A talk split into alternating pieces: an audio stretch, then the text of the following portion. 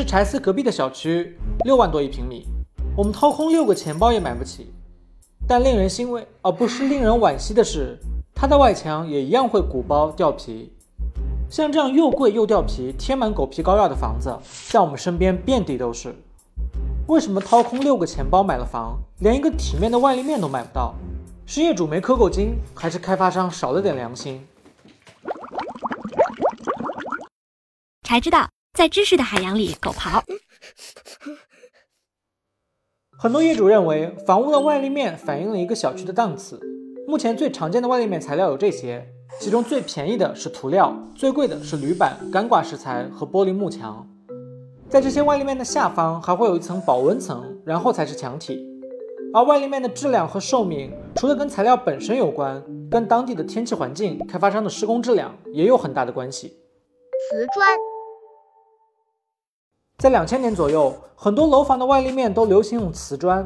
瓷砖要靠砂浆粘贴到墙体上，但硬化后的砂浆会留有缝隙，雨水年复一年进入缝隙中，在结冻融化，就会破坏瓷砖和墙体之间的粘合力。时间一长，瓷砖就脱落了。如今很多地方都早已禁止或限制使用瓷砖作为外墙饰面。在瓷砖退场后，新小区们用的最多的外立面材质就是涂料。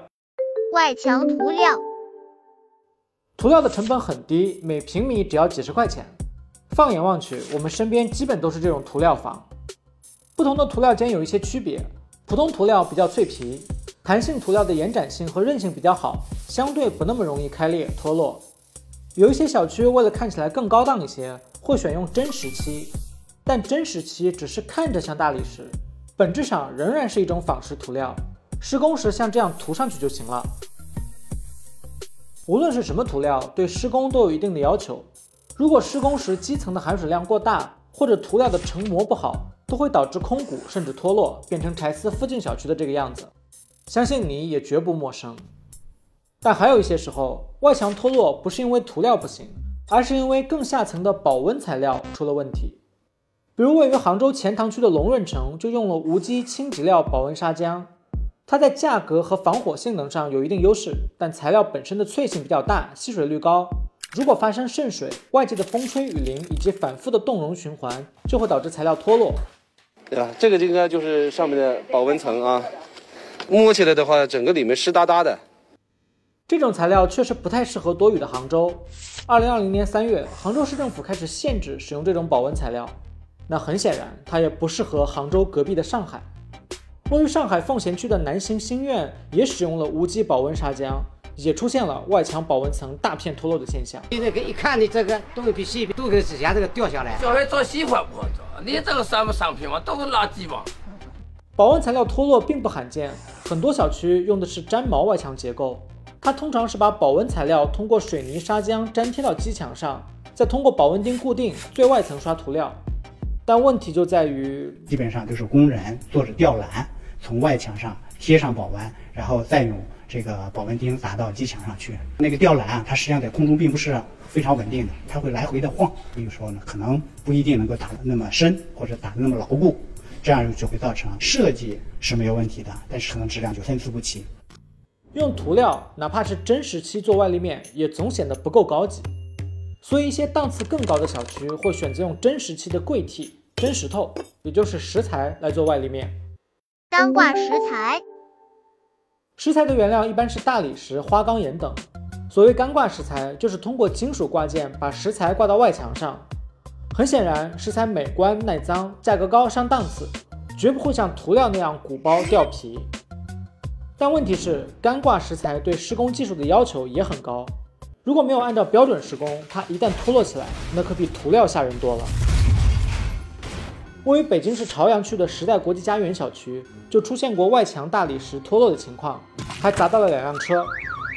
而更令人震惊的是，业主们在大理石脱落后才发现，墙里居然还藏着各种水泥编织袋、泡沫板等建筑垃圾。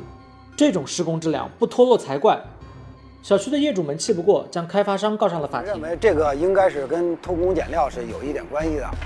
庭审中，开发商一会儿说楼龄太长，一会儿说物业维护不到位。但最终法院的鉴定结果显示，施工质量缺陷，才是导致干挂石材脱落的主要原因。是依据双方的这个过错的责任比例，最终法院判决是开发商来赔偿七百多万的一个赔偿损失。所以加钱只能买到更好的材料，但施工质量就全凭开发商和施工队的良心了。施工不负责，再好的材料也会脱落。更何况有些时候加钱连更好的材料都买不到。铝板，近年来，铝板成为了一些高端住宅的标配外立面，它自重比大理石轻，颜值也更高。杭州的几个小区业主们甚至自己筹钱把小区的外立面升级成了铝板，这样二手房价都能抬高一些。而深圳宝安区的尖岗山一号花园，二零二零年的开盘价高达八万二到九万五一平米，开发商的宣传图上也画着像铝板的外墙。问题是在业主们交完钱，等到实际施工时，却发现铝板变成了瓷砖，由此还引发了一场不大不小的维权事件。当然，最后也只能是不了了之。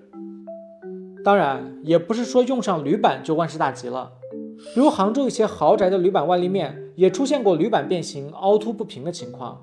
至于具体变形的原因，那跟安装时的工艺、铝板的尺寸，还有最初的设计可能都有关。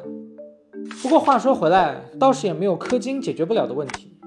如果你不只掏了六个钱包，而是六十六百六千六万个钱包，那就可以不靠运气，纯凭实力买到一个金光闪闪的铝板外立面。比如位于黄浦江畔的上海顶豪汤臣一品，就采用了铝复合板外立面，还设计了琥珀黄的专利外墙色，尽显奢华，至今也没有因为外立面脱落而登上民生新闻。当然，这需要你具备一点点实力。这里均价二十七万每平，最小户型是四百三十四平，总价刚过一个小目标。如果你有兴趣的话，那可以联系我们，领取一张满一亿减五十的优惠券，助力每一个梦想。总而言之，外立面掉皮脱落固然跟外立面本身的成本材料有关，但跟施工质量、天气环境等因素的关系也同样密切。一个漂亮的外立面需要根据当地的气候选择合适的材料。让开发商认真负责的按照标准施工，还要物业在后期勤加维护才能实现。但凡缺失一环，那无论用什么外立面材料，都可能掉皮脱落。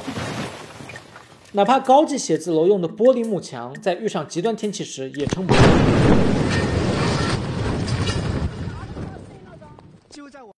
而每一个买过房的人都会知道，即便你掏空六个钱包，背上三十年贷款，能不能碰上诚信、负责、认真？把你的钱当钱的开发商和物业，也完完全全是一场纯靠运气的赌博。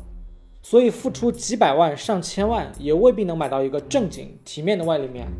在此，我们只能祝愿各位运气爆棚了。好，过年了，给大家发点福利啊！祝大家早日在北京买到房啊！啊！谢谢老板。